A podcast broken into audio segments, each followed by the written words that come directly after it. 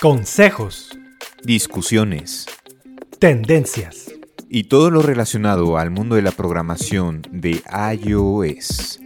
Esto es Let's Swift.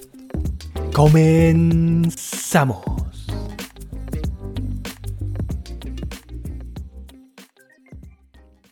Hola, ¿qué tal? Bienvenidos a Let's Swift Podcast. Yo soy Pete y me da mucho gusto saludarlos. Y como siempre me acompaña mi gran colega y amigo Ángel Morales. ¿Qué onda Ángel? ¿Cómo estás? ¿Qué onda Pete? Pues estamos bien, pero ha sido una semana medio negra en el mundo tech, ¿no? oh, vaya, man. Vaya, vaya. Sí, eh, tanto, digo, tanto para mí porque sigo enfermo todavía, digo, hello. Ahí me escuchan todavía un poco, poco este, con voz de, hombre. Em, pero sí, eh, es una, una semana muy complicada. Digo, esto estamos grabándolo el día 5 de noviembre. Y pues si recuerdan, en toda esta semana hubo, hubo caos, ¿no? En todas las industrias, en muchas eh, compañías tecnológicas.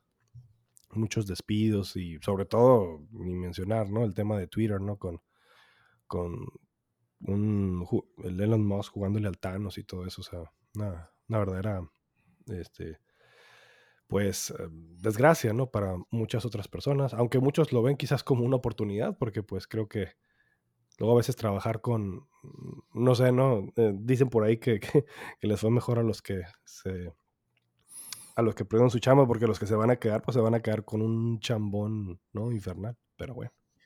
Oh, sí, pero como diría la canción de Moderato, pues ya se veía venir, ¿no? De que iba a haber como despidos. Vaya reflexión. ¿eh? Sí, sí, no, este, eh, y la verdad es que, mm, pues ha sido una burbuja, ¿no? Digo, no, no, no me considero el experto para hablar del tema a detalle, pero, este, pues sí, yo, yo tampoco canto victoria ni nada, ¿no? Estoy expectante de que todo salga bien, porque, pues, el mercado no, el mercado no apunta que, a que esté yendo bien, pero bueno. Vamos a ver qué pasa. Y este, pero tú, ¿todo bien? Por ejemplo, en tu trabajo, ¿estás estable hasta cierto punto? Pues hice cambio de cliente. Eh, y creo que lo hice justo a tiempo porque dicen muchas personas que el 2023 se va a poner fea la cosa ah, por el tema de la recesión. Bueno, una posible recesión. Entonces, yo digo que apenas hice el cambio y por lo pronto no veo como peligro, pero ya si llega a ocurrir algún imprevisto, pues tengo mis ahorros para como sobrevivir un ratito. Eh, eso es muy importante y bastante subvaluado, ¿no? El tema de, ahorrar, ¿no? Porque dices, ah, pues siempre, siempre hay chamba, ¿no? Y uno como Dev siempre va a tener chamba y que, que me preocupo, ¿no? Pues bueno, creo que este tipo de situaciones hace, Ah, o sea, es como un baldazo de agua fría, ¿no? De, un baño de humildad para decir, pues la verdad es que no la tienes cantada, ¿no? Y conforme pasa el tiempo, pues no sabemos si, si el Machine Learning nos vaya a, reemplazar también, ¿no? Ya lo veremos, ¿no? Oh, Por cierto, hablando de Machine Learning, pues si se acuerdan y nos siguen, ¿no? Nos siguen en Let's Podcast y nuestro, eh, por supuesto, Anchor y Apple Podcasts, etcétera la última vez platicamos sobre, eh, pues, cómo el Machine Learning, digo, en, forma un poco irónica, está reviviendo los muertos, ¿no? Está haciendo un, podcast con Steve Jobs y así, y con una conversación, pues, digamos, mm, con bastante coherencia, ah, reemplazando el arte por medio de un algoritmo y cosas de esas, ¿no? y, y resulta que esto hizo que acá un colega de, la comunidad de devs con Z, devs.mx, eh, me contactar porque le, me contó que le parecía muy interesante eh, ese tema. Eh, y, bueno, dijimos, oye, pues, ¿te gustaría hablar más al detalle? Porque él, él, este, se dedica un poco a eso, a la investigación esa ahorita se los voy a presentar. Pues él, él es, está con nosotros el día de hoy. Enrique Noriega. Él es investigador de la Universidad de Arizona. Eh, él es eh, doctor en, ciencias de la información, también con, maestría en computer science. Eh, y él está en el área de investigación relacionada con el procesamiento del lenguaje natural, que vaya, pues viene relacionado mucho con, con todos estos temas, ¿no? De, de Machine Learning y así. Y pues es un gusto tener, tenerte aquí, Enrique, porque pues vaya que ahora sí que unes, unes el, el pasado con el presente, ¿no? Con, con, con lo que veníamos hablando. Bienvenido, Enrique, ¿cómo estás? Muy bien, muchas gracias. Hola, hola Pete. Hola Ángel, este, muchas gracias por tenerme aquí. Es, es un gusto platicar con ustedes. Todo el gusto es nuestro tenerte aquí.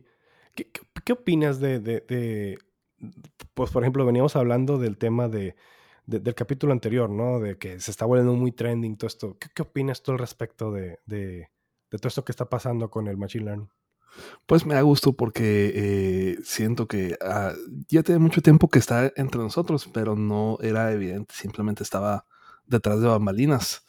Eh, pero ahora que está trayendo mucha atención, está creciendo mucho la comunidad, está explotando en términos industriales. Por lo tanto, están habiendo muchos desarrollos que están haciendo nuestra vida más fácil, tanto como investigadores o como desarrolladores. Pero, por ejemplo, cuando yo empecé en esto, era mucho más complicado hacer todo lo que hacíamos porque no estaba tan permeado de, ingeniería de software, por decirlo así. Pero con tantos ojos encima y tanto capital de la industria, han habido muchas herramientas que nos han ayudado a, digamos, democratizar eh, todo lo que es el asunto de las librerías, los frameworks, ah, los cursos en línea, que ahora es mucho más fácil. Tú googleas y encuentras el tema que necesitas. No necesitas tener que irte a buscar a, los proceedings de una conferencia y leer un paper arcano que necesitas mucho background para entenderlo. Y, eso ha acelerado mucho el desarrollo y ha abierto mucho la puerta a que más gente pueda ingresar a la comunidad y, compartir con todos nosotros. Entonces sí, está, está, muy suave todo lo que está pasando. Tienes mucha razón en, eso de los papers. Yo me acuerdo que cuando eh, trabajé en HP, ¿no? Hace, hace un tiempo, hace varios años, y, era muy común de repente tomar papers, ¿no? Para, para hacer alguna algún proyecto, ¿no? Y no, pues eran unas fumadas tremendas, ¿no? Porque si no tenías un buen background matemático, era, era infumable tener que, que ver, o sea, y tenías que irte a la referencia de la referencia de la referencia para poder captar un concepto muy básico, ¿no? Muy cortito que estaba dentro del paper. Sí, sí, cierto. Sí, lo que pasa es que un, artículo científico hay que considerar quién es la audiencia para quién está escrito. No, no está escrito para el público en general, está escrito para los colegas ah, que se dedican a eso, porque básicamente es, es tu bandera la que plantas y que está en, el récord, ¿no? De que yo, este es mi trabajo, esto es lo que hice y tiene que estar documentado de tal forma que idealmente no tiene ninguna ambigüedad o lo puedas replicar, etcétera. Pero no está, o sea, sí, sí está planeado que sea accesible, pero está planeado que sea accesible para, para otros investigadores. Si lo quieres hacer didáctico, como para un grupo de estudiantes eh, universitarios o para, para, desarrolladores que lo puedan usar ah, en, en, su día a día o como parte de su producto, tienes, tienes que hacer más trabajo. Entonces, mucho de lo que yo he visto últimamente es que acompañan esos artículos con un blog post. o, se hace un trabajo por fuera que lo hace mucho más digerible y, se van al grano. Esto es lo que hace, donde no tienes que saber todo lo que... No tienes que tener todo el contexto por detrás, el contexto académico, sino que ah, esto es lo que hace, lo hace así, no te voy a explicar por qué. Si quieres entender por qué, te puedes ir al paper y, le puedes dedicar el tiempo a eso. Pero así lo usas. Aquí está el software, aquí está el concepto toma, have at it, así como dicen. Ok.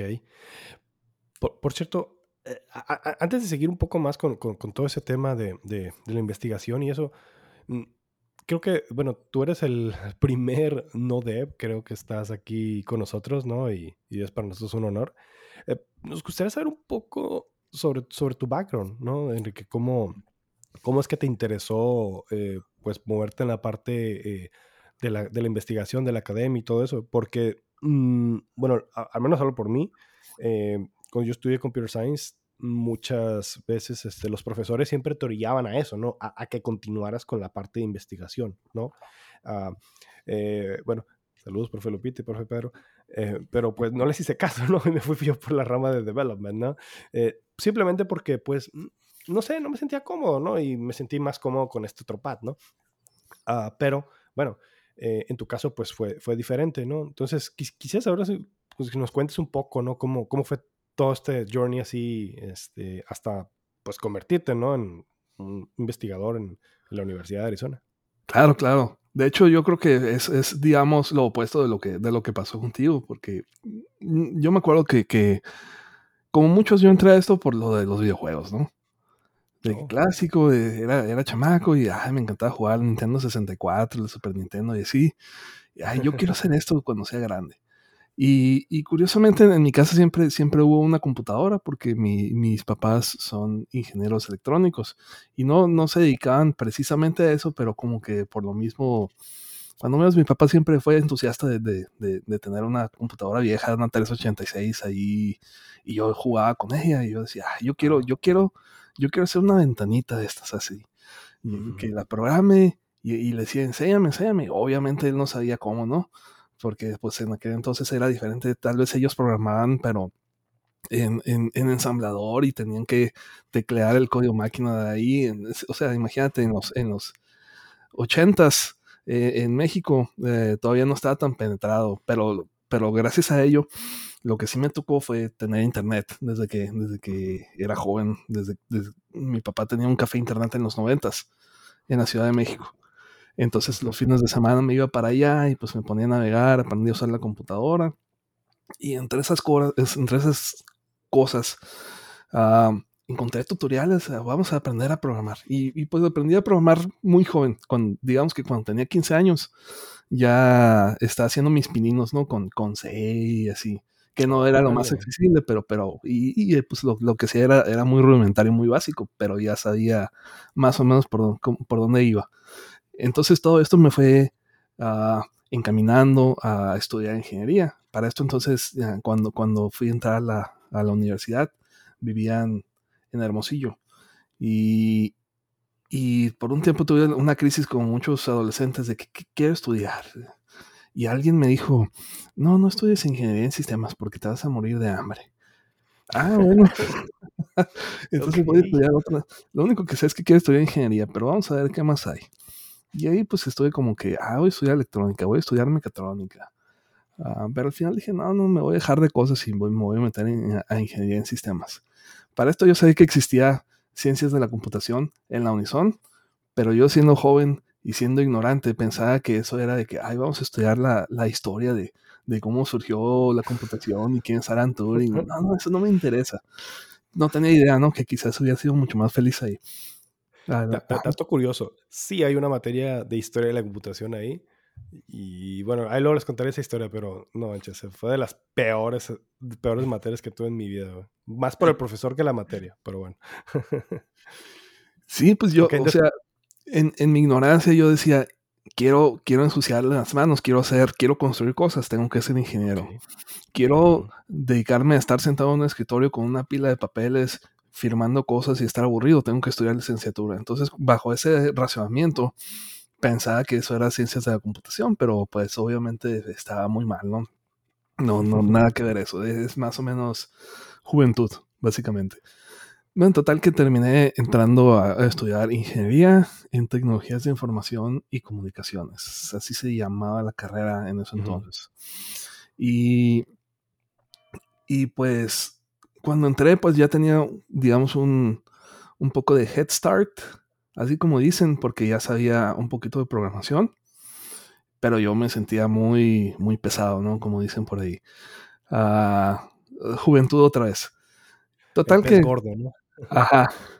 Total que ahí conocí a muchos amigos, muchos profesores, este...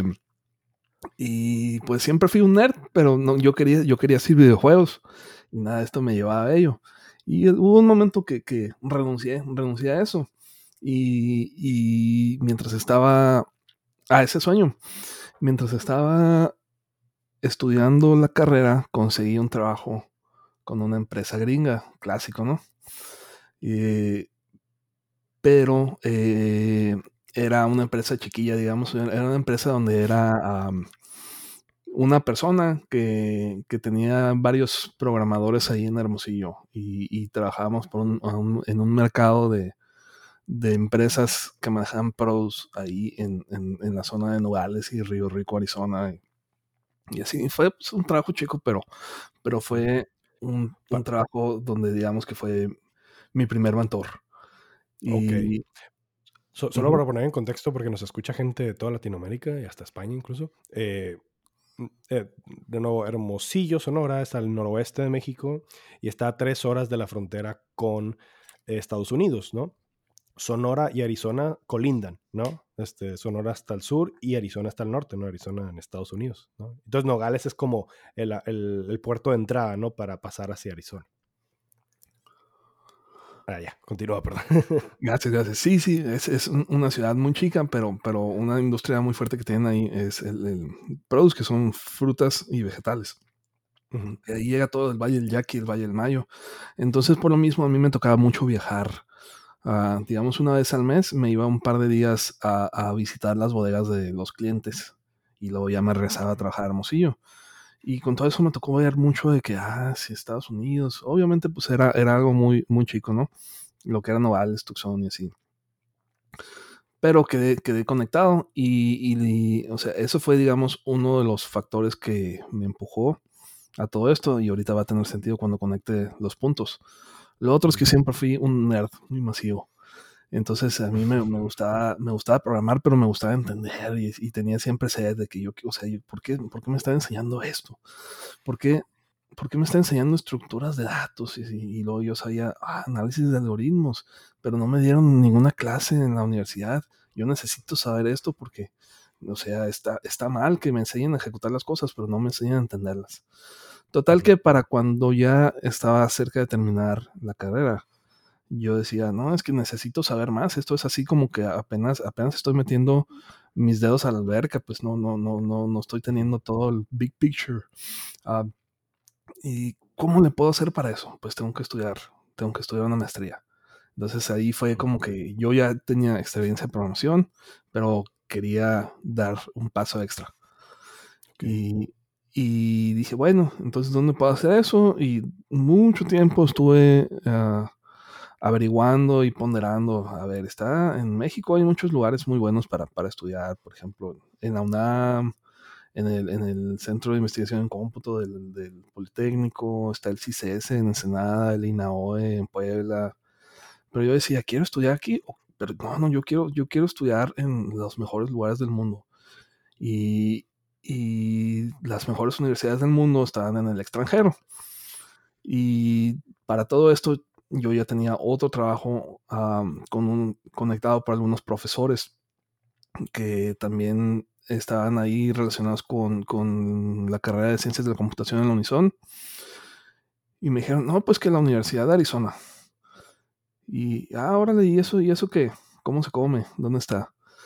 Y ya me dijeron, está en Tucson y que conocemos mucha gente, te podemos, te podemos conectar. Y yo, pues órale, voy, voy a aplicar ahí. Y sí, apliqué y, tuve un gap de, un año cuando, cuando me gradué y empecé a hacer todo eso porque, porque tienes que hacerlo con un poco de anticipación, pero total que me vine a estudiar la maestría a la Universidad de Arizona. Y sí fue, digamos, como que por fin ya estoy, ya estoy viendo todo lo que yo quería, lo que yo quería saber. Y el, golpe fue duro porque el, rigor es mucho más fuerte pero, pero me sirvió mucho para crecer. También fue como que mucha humildad porque te das cuenta de que, órale, nos viene mucha gente de todo el mundo y, y la mayoría son brillantes. Pero de todas formas, yo no, no, tenía pensado quedarme en este camino todavía, ¿no? Después, entre lo que hice fue tomar una clase que era, de hecho, Introducción al Machine Learning.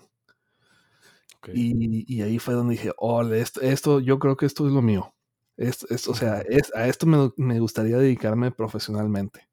Y fue ahí donde, donde el profesor de esa materia terminó siendo mi asesor del doctorado. Total que para cuando terminó el primer año de maestría, yo ya sabía, quiero hacer, quiero hacer el doctorado. Y, y, sí, terminé el doctorado, la maestría y me pasé al doctorado, nomás que no sabía cuánto, cuánto tiempo iba a tomar ese asunto. Pero para no hacerles el cuento largo, este, digamos que, que esa sed de, de, de, entender mejor cómo funcionan las cosas por detrás me fue encaminando y me fue llevando en el camino ah, académico, básicamente. O sea, yo tuve muchos años de, trabajo como, como, programador. Supongo que podría ser equivalente a lo que a, un rol de backend, digamos, senior backend para mis últimos años que estuve trabajando eso. y, pero, pero siempre estuve con el gusanito, quiero, o sea, quiero saber más. yo no quiero ser, digamos, el, usuario de los productos que me dan las grandes compañías. Yo quiero ser el que, el que lo desarrolla. Por lo tanto, me fui y, ahí fue donde descubrí el, mundo este de, la inteligencia artificial. dije, ah, pues a esto, me quiero dedicar. Entonces, en el, doctorado, como mi profesor estaba en otro departamento, me, pues me cambié para allá y, empecé a hacerlo con él. Y los proyectos en los que trabajábamos eran relacionados con procesamiento del lenguaje natural. Entonces, es ahí donde estoy ahora. Ahora, el hacer un doctorado es un poco diferente a lo que yo creo que mucha gente piensa que es, porque mucha gente piensa que es como una extensión de la carrera. Con la maestría quizás pudieras pensar, es un poco correcto eso, simplemente lo llevas a un nivel de un rigor mucho más fuerte. Pero el doctorado es, algo diferente, es más parecido, es un trabajo ah, donde estudiar es, es eh, algo que tiene segunda prioridad. Lo importante es, que tú aprendas a hacer investigación. Entonces esa investigación... Ajá. Ah, ah, ahí tengo una pregunta. bueno, dos preguntas, de hecho. uno es, dices que, es como un trabajo, pero, o sea, ¿lo es? ¿O, es like? O sea, en el sentido de que eh, no sé si te becaban o realmente tenías un salario estudiando como parte de tu doctorado.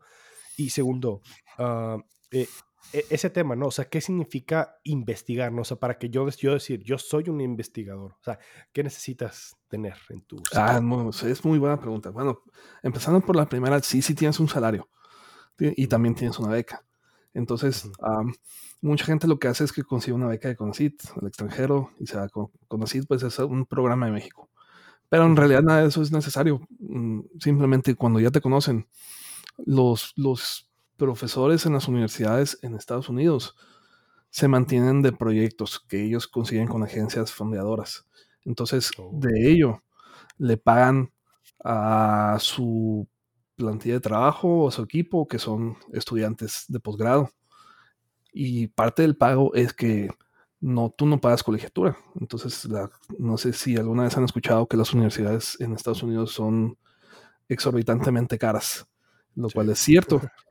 Pero si tú estás estudiando un posgrado, tú no pagas nada de eso. Bueno, pagas una fracción minúscula, simbólica, casi casi.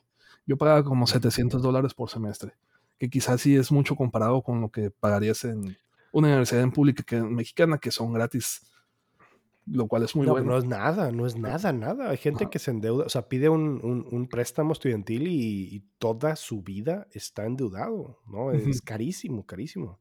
Por eso, si alguno de ustedes está escuchando en Latinoamérica y está estudiando en la universidad, siéntase bendecido y agradecido. Desde los digo de corazón, estudiar una carrera en Estados Unidos es muy caro y muy complicado. Sí, sí, sí. En realidad sí es algo muy, muy positivo que, que cuando menos en, México las universidades grandes, las públicas, son, son casi, casi gratuitas. Pero bueno, entonces en, en, en, Estados Unidos si estás estudiando una maestría o un doctorado, principalmente un doctorado, tú vas a hacer un trabajo para, para algún profesor, que usualmente va a ser tu, tu asesor. Pero también hay otros trabajos, como por ejemplo, mucha gente que venía de México daba clases de español. Mm. Y, este, y con eso no, no pagas colegiatura y te pagan una mensualidad. Ah, en aquel entonces a mí me pagaban 1.300 dólares. Este. y ya, pues con eso, con eso vivías en una ciudad barata como lo que es Tucson, Arizona. Te alcanza para un departamento y tus cositas y así. y no es mucho, pero con el tiempo ah, ya vas desarrollando lo que es esta habilidad de hacer investigación. Y esto va a la segunda pregunta que, dicen. Ah, y si, si, tienen más preguntas con respecto, adelante si, si, si, me quieren interrumpir.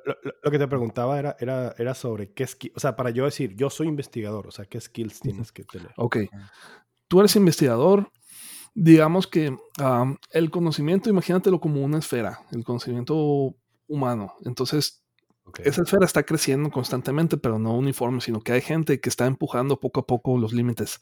Y esos son los investigadores. Entonces tú te vas a enfocar en algo muy, muy, muy este, específico y vas a, buscar lo que otra gente ha trabajado sobre ello. Y eso está en los, en los artículos, en, este, en, en las revistas académicas, etc. Vas a tener una idea nueva. Por ejemplo, a ver, vamos a, adelante. Sí, de, hecho, e, de hecho, esa es mi duda, porque, por ejemplo, si tienes, o sea, no sé, tomas un paper o algo de, alguien, ¿no? Pero ¿cómo te surge en la cabeza? O no sé si tienes investigadores que ya lo tengan, o sea, pero como, ah, voy a investigar acá porque acá hay más cosas que ver, pues, ¿no? O sea, más bien como decir, como el típico, ya todo está hecho, entonces ya no, ya está muy cañón inventar el, el, el hilo negro por aquí, por allá, ¿no? O sea, pero ¿cómo realmente, o sea, o sea, la, la, realidad es que no es cierto, ¿no? O sea, hay mucho campo y siempre va a haber de lo que tú quieras, pero como darte cuenta de eso, de que por aquí hay brecha. Pues. Ah, ok, ok. Pues me imagino que es un poco diferente dependiendo de cuál área, pero en, en, en, en las ciencias de la computación o en, inteligencia artificial es más o menos, se maneja mucho de que esto está de moda. Entonces, algo que está de moda ahorita, digamos, son los modelos de lenguaje de procesamiento natural que son extremadamente grandes y que consumen demasiada memoria y demasiado procesamiento. Y, en lo que se está trabajando mucho es cómo reducir ese footprint. Por lo tanto, ahí es donde la gente dice, bueno, yo tengo esta idea, vamos a probarla. Y así hay un millón de gente con, ideas de cómo hacerlo, pero de ese millón de ideas nada más van a pegar 10. Entonces, este, eh, en eso está, o sea, la gente está haciendo brainstorming y, está haciendo experimentos hasta que alguno pega. Cuando lo pega, lo tienes, tienes, o sea, que pegue significa que lo tienes que comprobar, ¿no? Tienes que hacer experimentos que muestren y no es como que lo vas a correr y corrió más rápido o ocupó la mitad de memoria una sola vez. Tienes que verificarlo, tienes que utilizar este... Eh, eh, ah, estadísticas o tienes que correr el experimento muchas veces para, saber que sí tiene, que, que, que no fue un fluke, que, que, no fue, digamos, por suerte, sino que en realidad sí estadísticamente es, es mejor un método al anterior, etc. Ah, o muchas veces hay alguna idea de que, por ejemplo, cuando era lo de la traducción, ¿cómo le podemos hacer para, para, para traducir de un idioma a otro? Cuando en el idioma eh, eh, destino no hay muchos recursos. Entonces a la gente se le ocurría, ah, vamos a, a utilizar un idioma intermedio, porque te estoy inventando, ¿no? Vamos a hacer esta prueba, y funcionó. Entonces ahí, ahí es básicamente estar pensando, tener ideas, pero probarlas es lo más importante. Probarlas y, este, y convencer a la gente de que, de que lo que sí, lo que tú estás proponiendo tiene, tiene utilidad. Y para convencerlo tienes, tienes que hacer experimentos y, y, y otras personas te van a, lo van a leer y te van a decir, sí, yo creo en esto que dices tú, o no, no creo, y te lo van a rezar y tienes que trabajar en la segunda idea. Oye, Enrique, yo tengo una pregunta. Y cuando llegas a una especie de descubrimiento, por así decirlo, ¿es patentado y es este, pues sí, patentado por la industria privada? Porque finalmente son ellos quienes están fondeando estas investigaciones, ¿no? Ah, ah, muy buena pregunta. Usualmente no. O sea, cuando, cuando en la academia, digamos, el equivalente de las patentes son los artículos. Entonces, este, artículo es el que te va a dar crédito a ti, pero todo lo que haces es, mm, no es de, es como beneficio público, porque tú te tienes que dar a conocer de que yo soy la persona que se dedica a esto, esta es mi área, ¿no? Entonces yo voy a ser el, que, el que se dedicó a investigar cómo hacer desarrollo móvil. Fui, o sea, fui el primero que inventó un framework, por decirlo así. Y ahí está la medallita en mi currículum y aquí están, digamos, mis artículos y en base a estos artículos he creado todo esto por detrás te estoy inventando, ¿no? Y, pero, pero en base a eso ya lo, toman compañías y, lo implementan y eso es lo que ellos patentan. Pero el conocimiento en sí, no, que yo sepa, mm, cuando menos en, el área de, computación, no es patentable. Tienes que tener como que un producto tangible. A lo mejor yo lo que he visto es que crean, crean una máquina que utiliza eso y si pueden patentar ese sistema en general. En otras áreas como, digamos, farmacéutica y así, sí he, sí he visto que patentan eso, pero se maneja diferente. entonces, la respuesta sería como que no, no, tú vas a escribir un artículo y va a ser, va a ser público, pero es equivalente de un artículo a una patente. Mm. Okay. Oye, oye, Enrique, tengo otra pregunta. Este, eh, allá afuera se habla mucho de inteligencia artificial y luego utilizan este término muy similar a machine learning, deep learning. Entonces, ¿tú podrías como contarnos cuál es la diferencia entre una u otra? Yo me lo imagino como si fuera una especie de eh, paraguas, una umbrella, que de ahí hay como diferentes especialidades, ¿no? No sé si nos pudieras explicar rápidamente en qué consiste cada una. Claro, claro. De hecho, esa es, una muy buena pregunta porque también yo, yo me he preguntado mucho. No, no me queda muy claro. No hay así como que líneas donde aquí es inteligencia artificial y aquí es machine learning. Pero la taxonomía que yo he visto ahí es que digamos que inteligencia artificial es ah, un término muy, muy amplio que tiene, que tiene varias áreas. Ah, hoy en día, cuando tú escuchas eso, es prácticamente sinónimo de machine learning pero no necesariamente es así. Hay otras cosas en, inteligencia artificial como, como planeación que no involucran machine learning, que es como que un tema más clásico que, se, que, que sonaba más antes, pero ahora está dominado por, todo lo que es machine learning o deep learning. Ahora, machine learning y deep learning es lo mismo.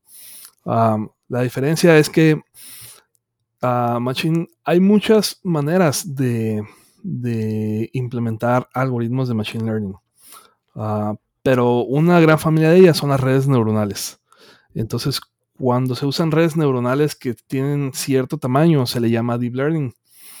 Pero no hay como que, no es como que dices, cuando tienen 100 neuronas, a partir de aquí se empieza a llamar Deep Learning. Simplemente es el tema o la etiqueta que, que, pegó que está de moda ahorita.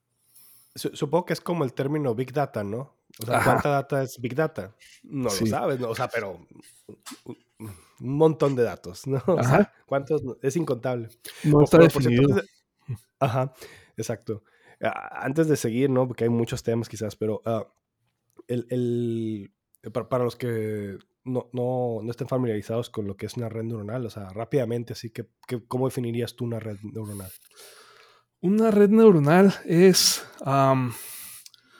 un conjunto de números que trabajan juntos de tal forma de que tú puedes encontrar un camino que agarra una entrada. Y estoy hablando muy abstracto, pero, pero una entrada puede ser una imagen o puede ser un, una oración, o sea, una, secuencia de palabras.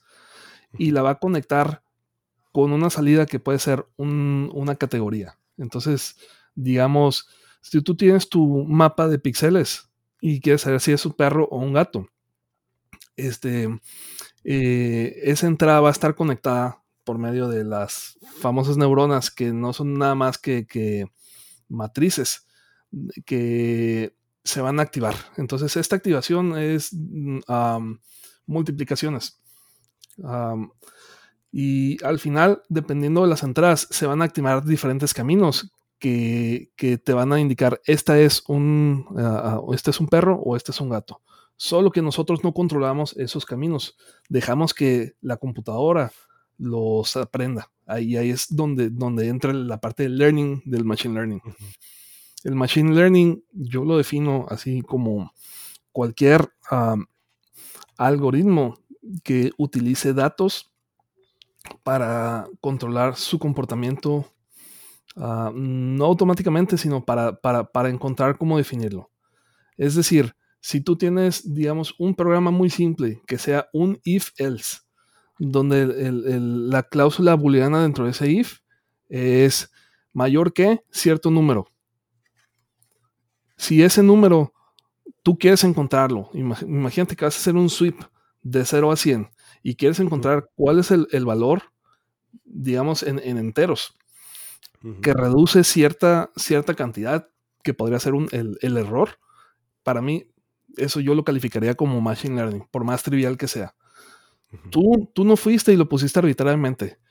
Tú no fuiste y, este, y, exploraste diferentes valores para hacerlo. Simplemente tú le diste los datos y, y, la computadora utiliza esos datos para explorar automáticamente ese espacio y encontrar cuál es el número que reduce, que reduce ese, ese error o ese costo. Entonces, así es como yo definiría Machine Learning. Y es lo mismo con una red neuronal. Tú le vas a dar mil imágenes de perros y mil imágenes de gatos. Y, y, tú le vas a decir, estos son perros y estos son gatos. Los números se van a ajustar automáticamente por medio de algoritmos que son bien conocidos como, como el descenso de la gradiente o el backpropagation. Y al final te va a entregar un conjunto de parámetros que son los números que, que controlan ese comportamiento. Entonces ya siempre va a haber un error. O sea, a lo mejor le vas a dar una imagen que sea el cuerpo de un perro con la cara de un gato y te lo va... Está, no está definido. O a lo mejor es un perro que parece gato, pero tú sabes que es perro y te lo va a clasificar como gato, etc. Pero dentro de los algoritmos de Machine Learning, esta es, esto es esperado. Ok. Sí, era lo que te dábamos también en, el capítulo anterior, ¿no? De, por ejemplo, cuando tú, tú por el ejemplo del, de una suma, ¿no? Decir uno más uno es dos, ¿no? Tú, eh, ahí podías tú proveerle la entrada, que era uno más uno, y el resultado dos, ¿no? Y luego de ahí, pues un montón de otras operaciones, y luego ya después que el algoritmo pudiera, este, si le pasaras una entrada A y una entrada B, pues basado en su, eh, en todo su conocimiento, el conocimiento de los datos que obtuvo, pues ahí que infiriera cuál es el resultado, ¿no? O también, por ejemplo, si no le pasas el resultado, pues lo va a tener que inferir de alguna forma, ¿no? Buscando patrones y, bueno, ya entra el reconocimiento de patrones y otras cosas. Simplemente el red neuronal es otro instrumento, ¿no? Que se puede usar para... Correcto. Ahora, lo, interesante de las redes neuronales son dos aspectos, en mi opinión. El primero es que son muy expresivas antes, digamos, hay otros ah, algoritmos como, digamos, regresión logística o, árboles, árboles este, de decisión que son mucho más sencillos en términos de complejidad computacional, pero están mucho más restringidos. Con una red neuronal tú puedes diseñar el flujo de datos de tal forma que capturen algo que tú quieres capturar. A lo mejor vamos a, hablar un poco más de ejemplos cuando hablemos de NLP, de esto. Y el otro, eh, el otro factor es que son, escalan, escalan muy bien. Es decir, tú puedes hacer una red más grande y más grande en términos de cuántos parámetros tiene, de tal forma que utilizando más parámetros puedes memorizar o, este, o codificar patrones más fácilmente. Entonces, digamos, una regresión logística es como una, es una suma donde tú estás uh, agarrando todos los valores de entrada y los estás sumando, pero cada valor tiene cierto peso. Esos pesos son los parámetros que tú encuentras con el algoritmo de aprendizaje. Pero vas a tener un peso por cada uno, uno de los valores de entrada o puedes codificar interacciones. Entonces estás, mm, digamos, un poco limitado en, ese aspecto. Pero con una red neuronal puedes tener billones de parámetros. De tal forma que e, ese, ese modelo, que es el conjunto de, valores o de parámetros aprendido, ah, no va a caber en, una computadora. A lo mejor vas a necesitar varios servidores para, distribuirlo y correrlo este, con una sola entrada. Ese, ah, esa cantidad de parámetros te ayuda a poder ah, aprender patrones más complejos que, que no son descubiertos por, por modelos más chicos. Entonces, esa es la utilidad, o por eso, por eso ha explotado demasiado este campo. Porque tenemos la infraestructura, o sea, hay servidores, hay computadoras que tienen múltiples GPUs eh, y los puedes dejar corriendo. O sea, puedes estar en la nube y gastando electricidad y entrenando hasta, hasta que funcionen lo suficientemente bien como para lo que quieras. Ok.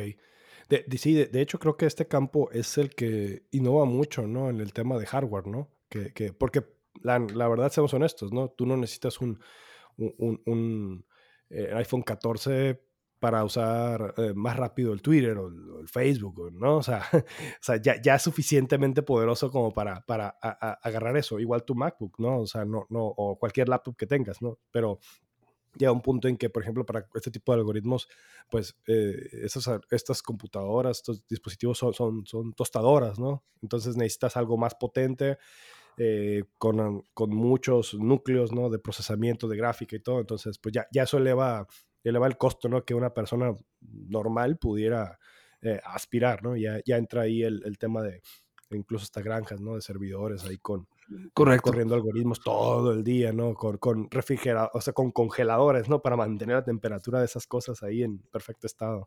Sí, sí, sí. sí, Es todo un tema. De hecho, pues, puedes hacer un, un paralelo ahí entre, entre el Bitcoin y esto, porque Ándale.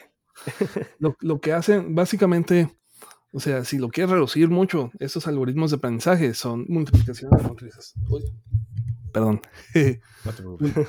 multiplicaciones de, de, matrices que están corriendo uh, durante días. Entonces, eso lo haces con el mismo hardware que utilizas para gráficos computacionales o para minar Bitcoin, que son los procesadores, esos paralelos de los GPUs, etc. Sí, sí, sí. Y, este, y, y así, así es. Entonces está gastando, está gastando energía. Entre más corra, lo más probable es que tengas un mejor resultado, etc. Cuando tú ya tienes un modelo entrenado, le puedes, lo, puedes, lo puedes mandar a un, a un dispositivo, porque nada más va a correr una sola vez. Cuando estás entrenando, está corriendo y corriendo y corriendo muchas veces hasta que va reduciendo el error. Uh -huh. Y como... obviamente, como necesitas muchos datos, cada uno de esos puntos de los, de los datos de entrada pasa por, por la red o pasa por, por, por, por, por este, el modelo. Y, y, pues lo tienes que paralizar, no, no, lo vas a hacer uno por uno. Si tienes, si tienes un dataset que tiene 100 millones de imágenes o 100 millones de oraciones, etc. Uh -huh. Sí, exacto. Es como, yo creo la analogía de un atleta olímpico, ¿no? Que se prepara cuatro años para, para, para correr, ¿no? Eh, pues tú no lo ves, ¿no? Tú, tú, el vato se levanta todos los días, en la mañana, en la noche, o sea, todo, o sea, dieta, todo, pero tú lo ves al momento de las Olimpiadas, que es cuando te importa, ¿no? Eh, realmente el resultado y paz, ¿no? O sea, ves, oh, wow, o sea, ¿cómo le hizo, no? Este, nació así con habilidades, ¿no? Realmente se entrenó hasta que se volvió muy bueno, ¿no? En esa actividad, igual acá. Ajá. Entonces, esto conecta muy bien más o menos con, con, una observación que yo he visto que está mucho en el hype ahora en los medios, de que dicen la inteligencia artificial o el machine learning nos va, nos va a dejar sin trabajo. Yo no creo que vaya a ser así, porque cada uno de esos modelos está entrenado para hacer una sola tarea muy bien, muy bien. Pero, pero no, es, no es un ente que piensa, como que esa definición de inteligencia artificial es muy... temprana. Era, era digamos, el, el, objetivo, pero ahora, ahora es, digamos que son herramientas para ayudarnos con nuestras tareas. Ok. ¿Tú, tú qué opinas, por ejemplo? Eh, en, eso, en eso coincido contigo, ¿no? Creo que eh, todo esto del machine learning y eso es específico, ¿no? Para una actividad muy concreta. Pero, por ejemplo, el Elon Musk acaba de sacar un, un robot ahí, ¿no? De Tesla. ¿No? Que supone que es como un asistente, ¿no? Para que te cocine y te barra y todo, ¿no? Pero uh -huh. es un humanoide y cuesta 20 mil dólares. O sea, tú crees, eh, y, pero pues es como multiusos, ¿no? No, no sabes, hasta te puede leer cuentos y así, pero tú crees que en algún punto uh, eso realmente vaya a ser un, un, éxito, que tengamos un robot en, así como... Sí, yo, yo creo que sí, pero yo creo de, que todavía estamos un, un, par de décadas atrás de eso, pero estoy seguro que sí vamos a llegar a ello. Ahí, con Elon, pues ya sabes que, que Perdón, adelante. No, no, no, sí, dime. Que Elon ya sabes que hace mucho hype de sus productos, entonces todavía, todavía estamos esperando Cybertruck, todavía estamos esperando el, el, el, los carros que se manejan solos en cualquier entorno. Uh -huh. uh, pero yo, pero sí, sí va a llegar. Pero digamos que todas esas son, son modelos que están trabajando en conjunto. Uh, entonces, -huh. algunos van a funcionar bien, otros van, no van a funcionar tan bien.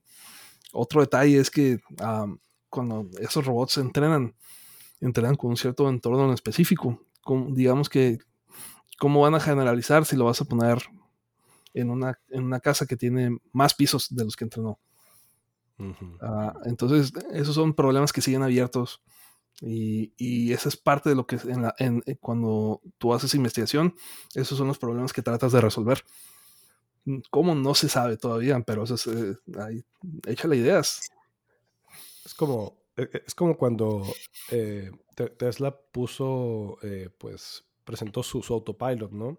Pero lo probó en, en, en, Australia, en Estados Unidos, en Canadá, ¿no? Y luego después lo quisieron probar en México y se dieron en la madre porque aquí hay un chingo de baches y cosas y gente pasando que no respeta ¿no? las luces y todo. Ah, y es así como, ok, no teníamos considerado eso, entonces el, el autopilot pues dejó de funcionar como, como esperaban, ¿no? y tuvieron que, calibrar, como se dice. Exactamente. Entonces, por ejemplo, esos, esos algoritmos, yo supongo que dependen mucho de, la, de los, las señales, ¿no? O sea, las rayas que hay en medio del camino. En México yo veo que esas rayas no existen y se borran inmediatamente por la pintura chafa que les ponen. Entonces es más difícil que hagan su trabajo. Pero no significa que no se pueda, significa que lo tienen que entrenar en ese entorno nuevo. Entonces tienen que hacer otro modelo especializado para, para, para, trabajar en los caminos de México, en las, en las ciudades de México, etcétera. Sí, pues hay mucho, hay mucho campo entonces viendo eso. Sí. ¿Ibas a decir algo, Ángel? Eh, sí, de hecho, este, ya que hablamos de Machine Learning, eh, redes neuronales, ¿qué hay sobre el procesamiento del lenguaje natural? ¿Es como hermano, digamos, de esas? ¿En qué consiste? El procesamiento del lenguaje natural es, digamos, la familia de métodos computacionales que toman como entrada texto escrito por personas o texto o, lenguaje generado por personas, porque puede ser hablado también. y te regresan también lenguaje como si lo escribiera una persona. Es decir, van a leer lo que tú escribiste en el chat o lo, el libro que tú escribiste o el email que tú escribiste.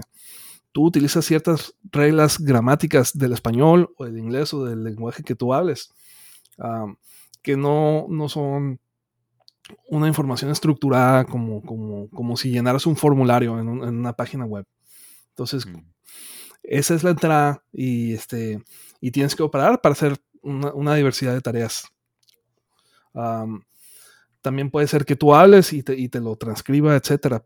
Pero a lo que yo me dedico es, es cuando ya tengo el texto en, en, en strings, por decirlo así, y, y, hacer cosas con ello. Entonces, como para darte un ejemplo de cosas más concretas que se hacen, es cómo puedes clasificar uh, reviews de películas o reviews de productos, o, si estás haciendo un chatbot, cómo puedes encontrar el sentimiento de, de el comentario de tu usuario. Con sentimiento me refiero, ¿está enojado o está feliz? Entonces, en base a lo que escribió, tú como persona lo, lo puedes detectar con relativa facilidad pero nosotros, la mayoría de nosotros como seres humanos adquirimos el lenguaje a una edad muy temprana.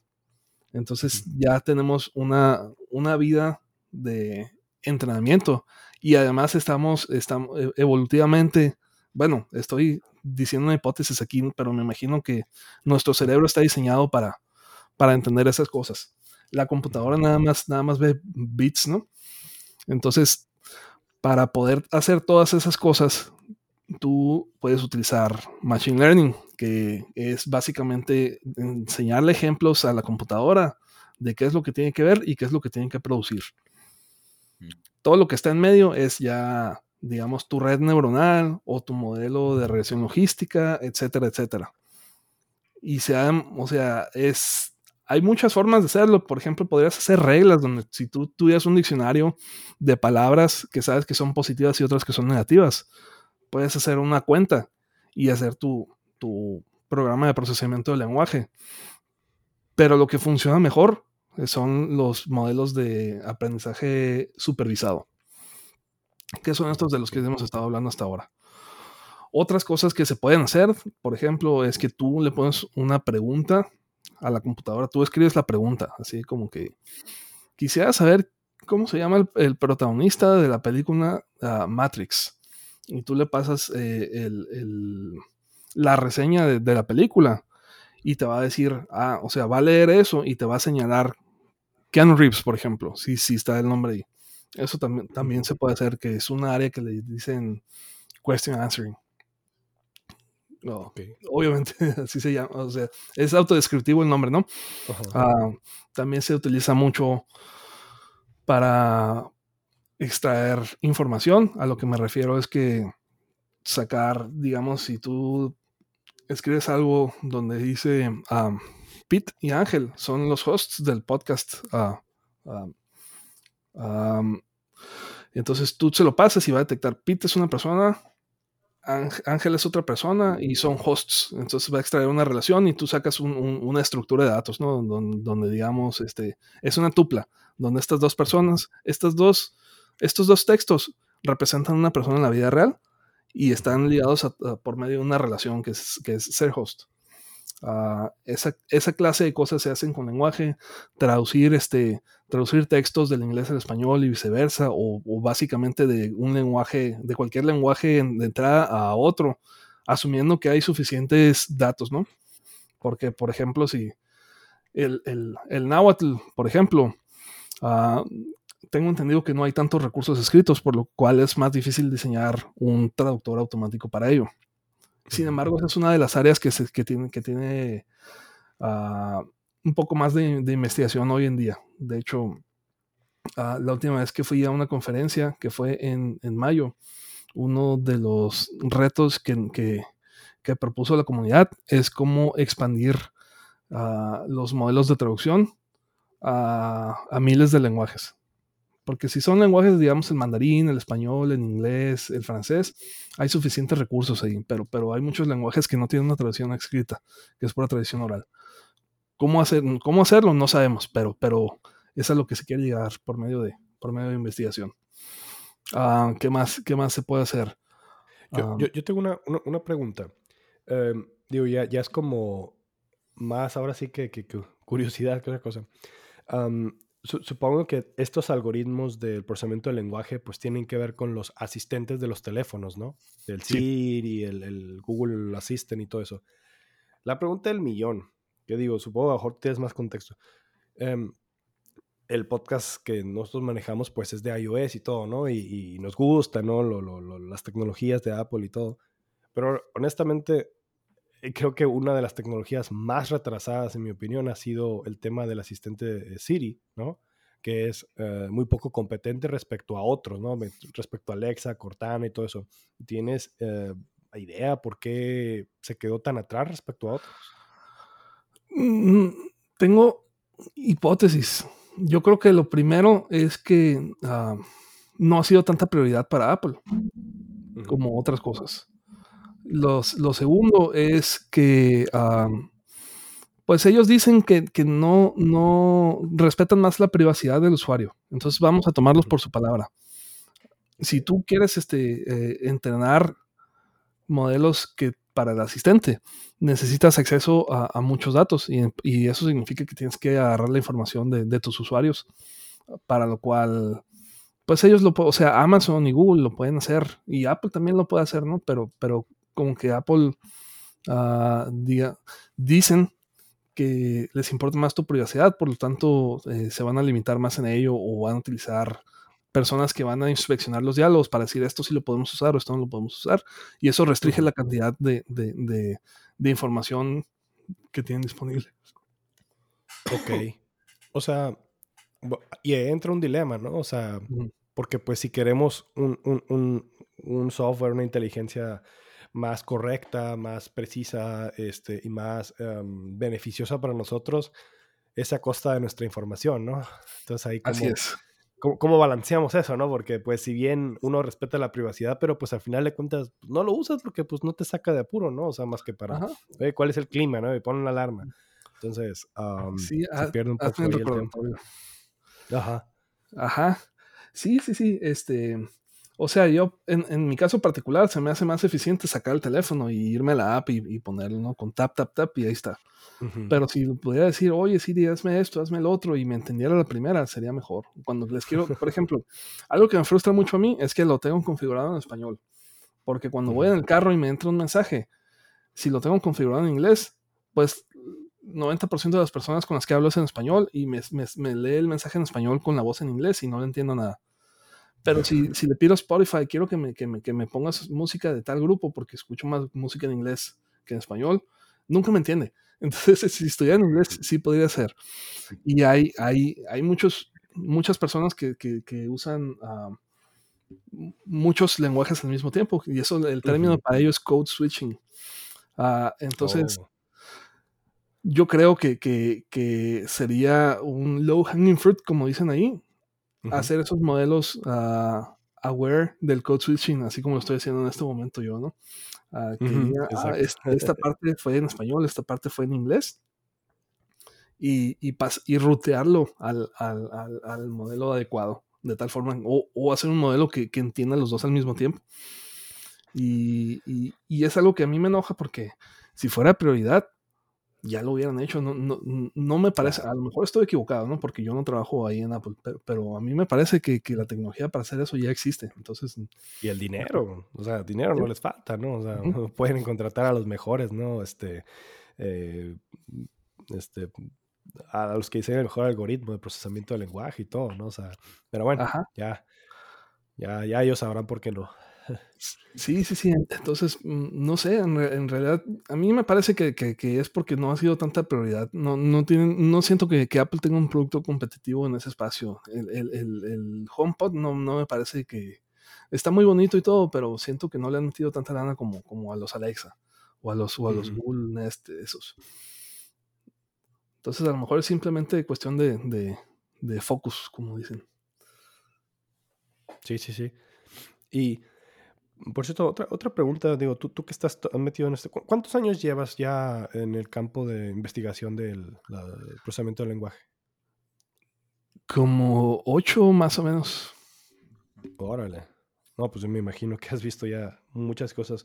Pero que quería preguntarte, eh, digo, porque pues nos daría para hablar otros dos, tres podcasts solamente de este tema. pero, ¿qué, ¿qué, ves tú para esta década? Yo, yo veo muchas cosas, no se viene este pues, eh, metaverso, lo, el tema de las... eh, pues, criptos. Ajá, bueno, las criptomonedas, ahí ya, está también. E, el, tema de del eh, crear eh, podcasts o, con, o, imágenes por medio de inteligencia artificial, sí, pero ¿tú qué ves para esta década en, en respecto al procesamiento del lenguaje? Yo veo que viene muy fuerte lo que le dicen multimodalidad, que, que es básicamente cuando juntas texto, audio e imágenes, ya sea fijas o video al mismo tiempo. Ah, esto es algo que, ya existe, como por ejemplo en, YouTube, los, los este, subtítulos que son generados automáticamente. O este, antes que los captions, que tú le pones una imagen y te, te genera la descripción. Ahorita lo que está tomando como, como, como como un incendio forestal a todos es, es este, el, el, DALI, ¿no? La, la, generación de que tú escribes una descripción y te genera la imagen, que es exactamente al revés que, que, los, los, captions automáticos. Ah, también eh, algo que, como, que ya se viene manejando desde antes es lo que tú hablas y, te responde los comandos, así como Siri, pero para eso tienes que pasar del audio al texto y del texto al razonamiento y del razonamiento a ejecutar entonces es como una cadena de muchos, de muchos este, pasos. Entonces yo creo que todo eso se va a venir más fuerte. yo creo también que van a que se va a permear mucho más eh, todo nuestro, nuestro entorno cotidiano con modelos chiquititos, ¿no? Ah, que van a estar en, tu reloj o van a estar en tu teléfono. Ya hay muchos de esos, pero siento que, que va a ser más común ahora o que, la, que muchas cosas se van a automatizar que a lo mejor las vamos a, ver por detrás, pero por ejemplo cuando tú estás escribiendo un email en, tu iPhone, a veces te detecta la fecha y te dice, ah, ¿quieres, este? Encontré este evento en el calendario, encontré este contacto. Todo eso por detrás es, es, es con, con, información, extracción de información, que es otra rama de, de procesamiento del lenguaje.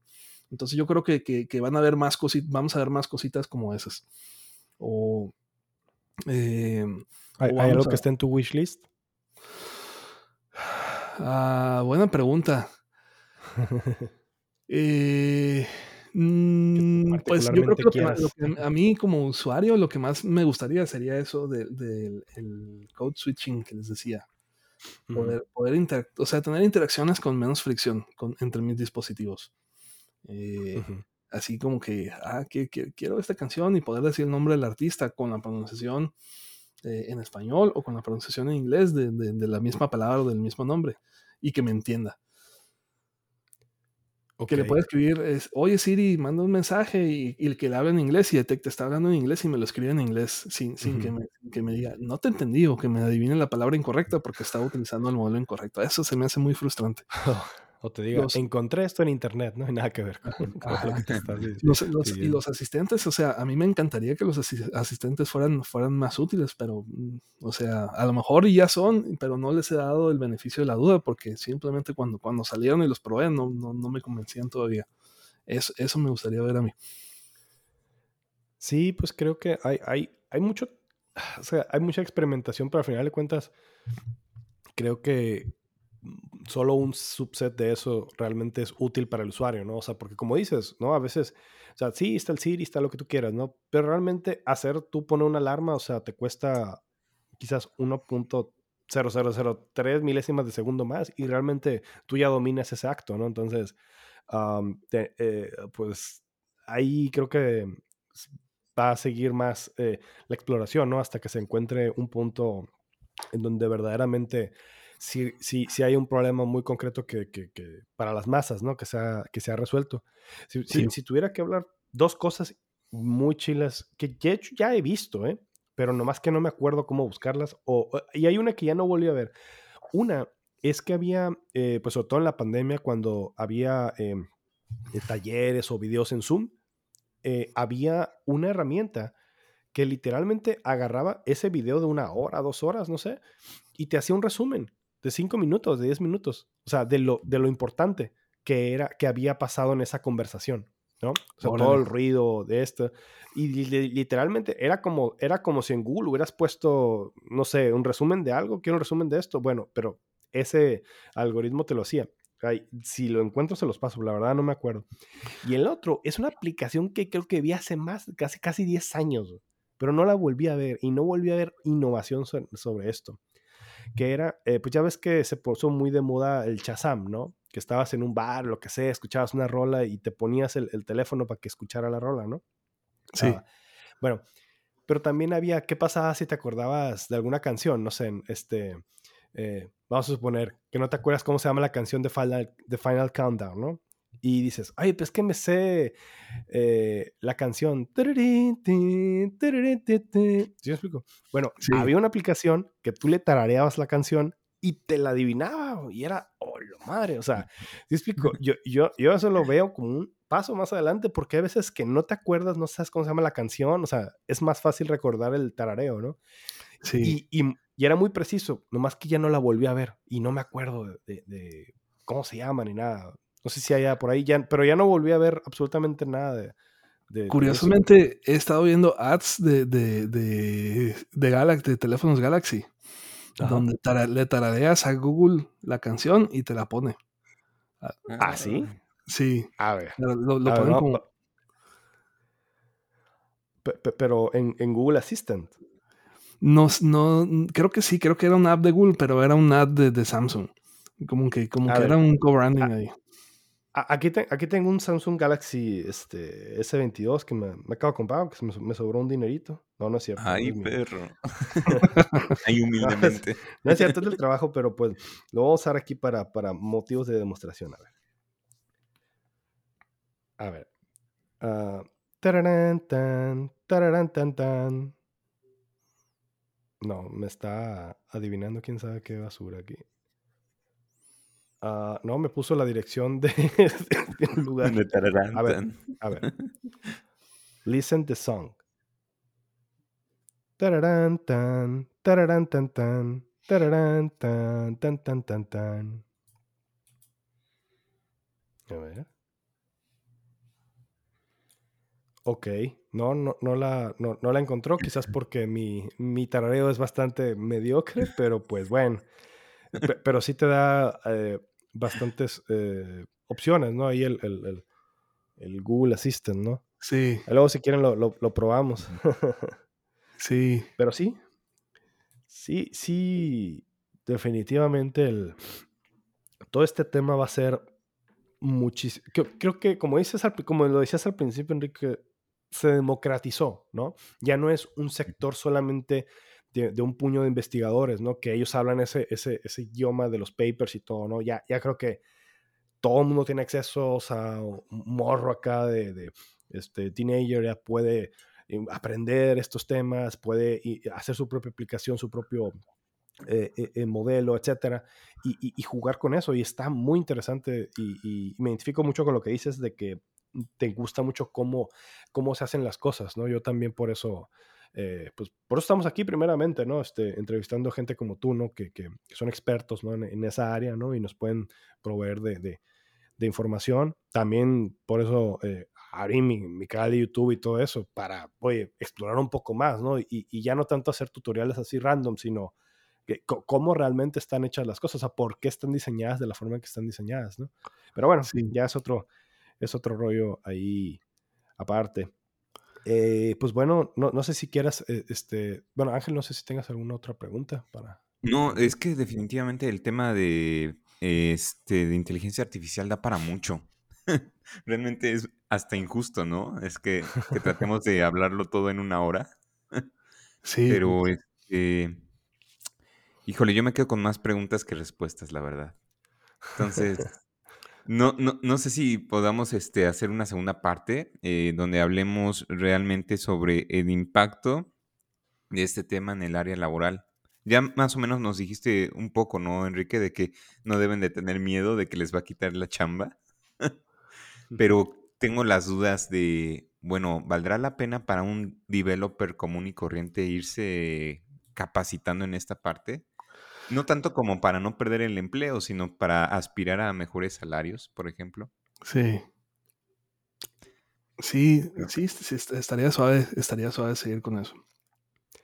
Sí, claro que, claro que sí. Eh, y pues ya sabes, aquí Enrique, muchas, muchas gracias por tu tiempo y, y, y, cuando quieras, este tema pues da para más. De hecho, me gustaría ahí luego hacer un, debate, ¿no? Este, con, bueno, no debate, pero una, una mesa redonda, ¿no? Este, eh, con varios aquí invitados, ¿no? Eh, y, y, platicar un poco más, ¿no? De a lo mejor algún otro tema que, que surja por ahí, pero... También. Sí, pero claro que sí, este, digo, ya se nos se acaba el tiempo, pero antes de, irnos, eh, no sé si Enrique quieras agregar algo más.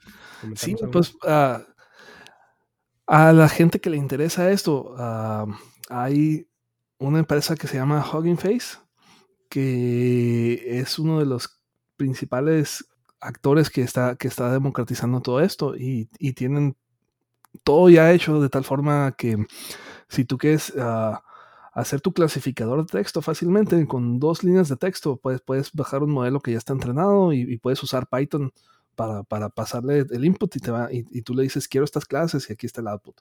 O si quieres hacer un sistema de cuestionantes, una traducción, ya tienen todo eso y tienen también para, para Computer Vision y, otras, otras áreas ahí.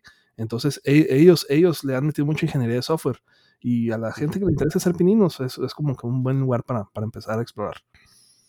Perfecto. De hecho, una última pregunta.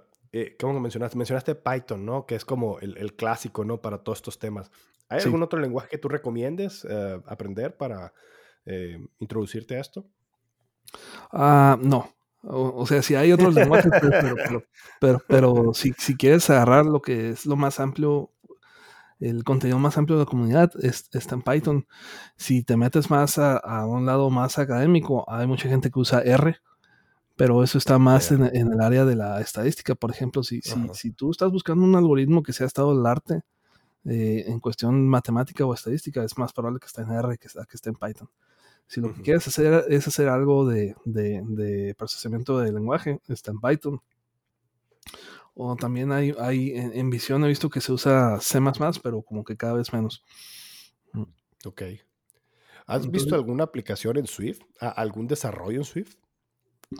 Nada más como consumidor, digamos que se, lo puedes dividir en dos partes, la parte del entrenamiento y la parte, la parte del deployment. Entonces, el entrenamiento casi siempre se hace ah, con Python o con C++ o con algún lenguaje del JVM.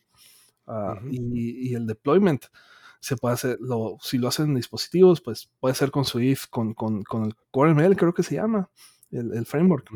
Entonces, hay, hay varias tecnologías ahí que te permiten agarrar modelos entrenados con TensorFlow o con PyTorch y, y, hacerlo una representación intermedia como Onyx Y ese, eso lo puede agarrar CoreML o lo puede agarrar este Tensor, TensorFlow Lead, no, me acuerdo cómo se llama, y lo, y lo puede ejecutar.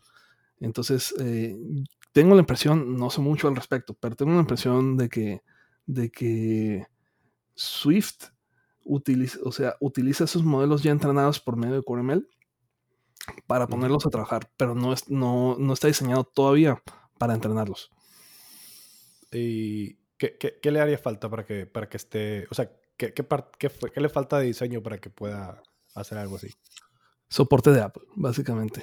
Ah, o sea, que, que, le implementen los algoritmos del descenso de gradiente, el backpropagation, o, o, que, te den, que te den un training loop, así le dicen, donde tú le pasas los datos y, este, y, y, las salidas y, lo haga por ti.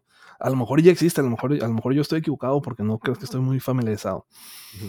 Pero cuando, cuando yo me metí a verlo, ese era el estado en ese momento.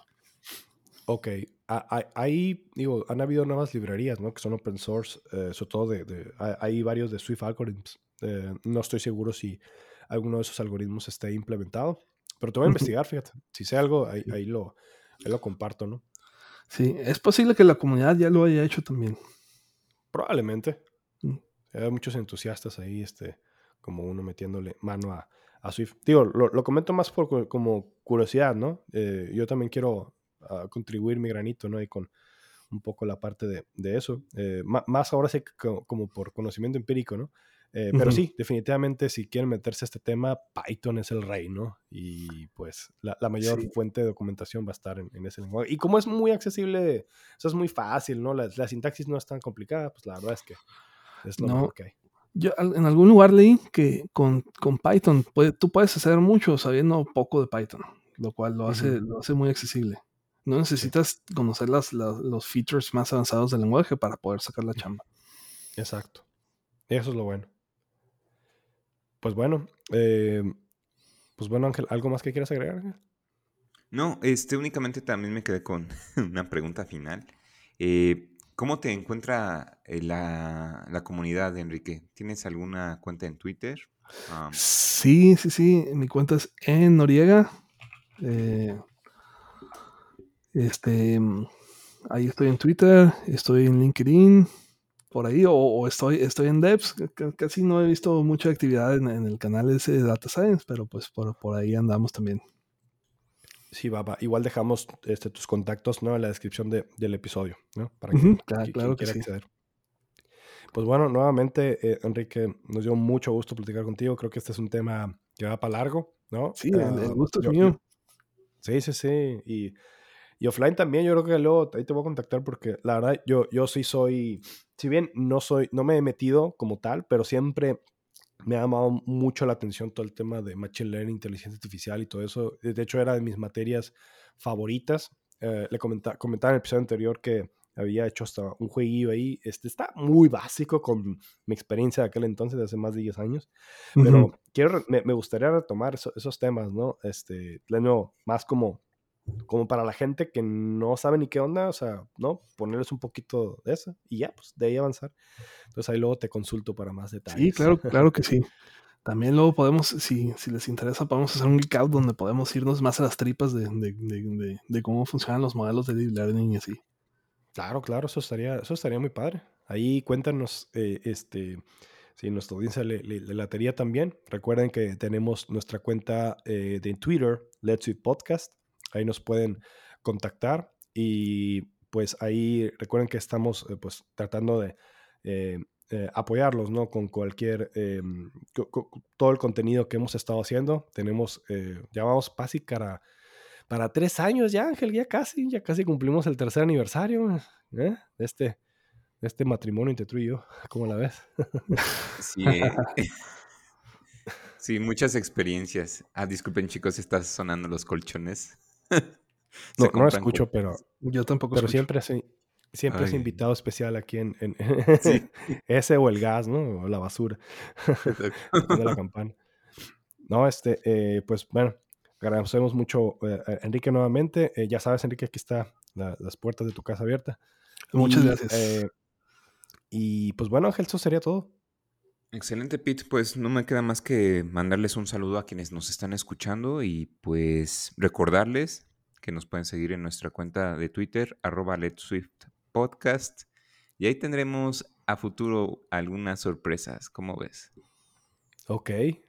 Es sorpresa para mí también eso. ¿eh? No sé qué sorpresas dice aquí el ángel, pero bueno, vamos a ver, ya nos comprometimos, va.